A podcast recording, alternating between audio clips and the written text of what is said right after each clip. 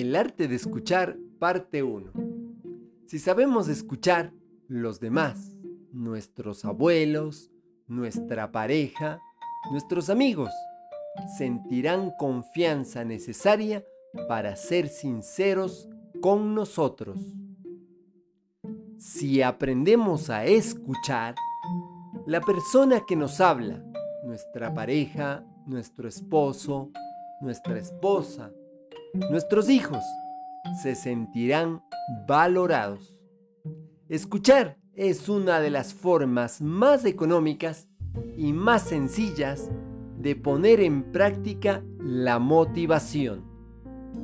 Si decidimos escuchar, lograremos efectos tranquilizantes y eliminaremos tensiones. Te acompaña Mario Tapia Hernández y nuestras familias.